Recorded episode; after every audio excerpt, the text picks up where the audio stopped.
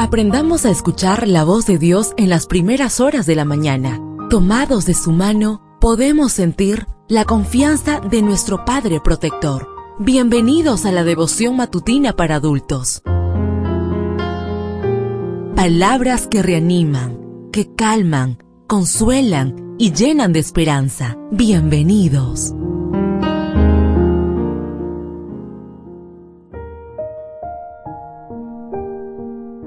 Apreciado amigo, apreciada amiga, qué bendición poder saludarte hoy, 6 de enero, primer viernes de este año 2023, que podamos preparar nuestro corazón para recibir nuestro santo sábado. Recuerda, soy tu amigo Roberto Navarro y traigo para ti el devocional para esta mañana que lleva por título Esta es la herencia. La lectura bíblica la encontramos en el libro de Isaías capítulo 53 versículo 17. Esta es la herencia de los siervos de Jehová, su salvación de mí vendrá. Su nombre era Boone y parecía ser el cadáver de una desamparada más de los tantos que deambulaban por los grandes centros urbanos estadounidenses batallando contra el consumo de drogas. Durante mucho tiempo, Katy recorrió las calles de Astoria, Oregón, viviendo en la más abyecta pobreza, a pesar de ser la heredera de una fortuna. Murió sin haber reclamado casi un millón de dólares que su madre le había dejado como herencia. Los abogados habían intentado comunicarse con Katy mediante llamadas telefónicas y correos electrónicos, pero no pudieron dar con su paradero.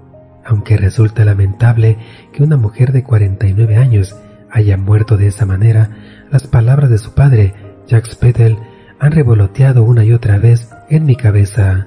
Como era incapaz de comprender sus problemas de salud, me di por vencido con ella debido a su consumo de drogas. No debía haberlo hecho.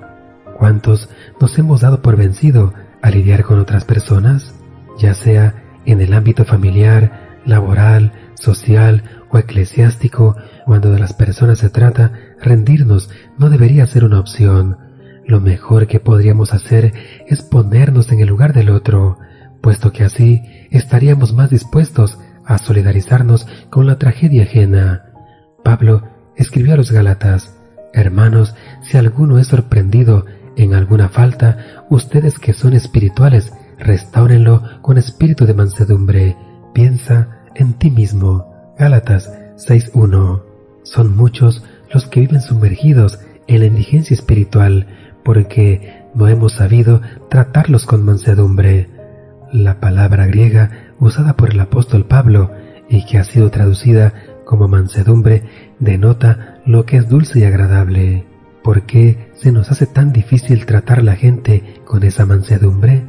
Porque muchas veces confundimos dicha virtud con un mero acto de cortesía que suele colindar con la hipocresía. Pero la mansedumbre que necesitamos para seguir tratando de que la gente conozca la herencia que tiene en Cristo viene de arriba, es uno de los frutos del Espíritu Santo. Por eso, seamos espirituales. Al iniciar este día, pidámosle a Dios la capacidad de no rendirnos, que no quede en nosotros ese sentimiento de culpa que nubla al padre de Katy. Digámosle a los demás, esta es la herencia de los siervos de Jehová, su salvación de mí vendrá. Isaías 54:17. Que esta mañana el Señor derrame en tu vida abundantes bendiciones y recuerda, mañana tenemos una cita en este mismo lugar, en la matutina para adultos.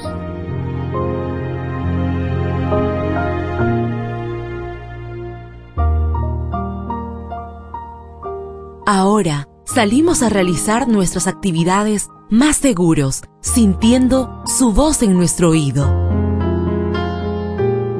La devoción matutina para adultos es producida y realizada por Canaan Seventh day Adventist Church and DR Ministries.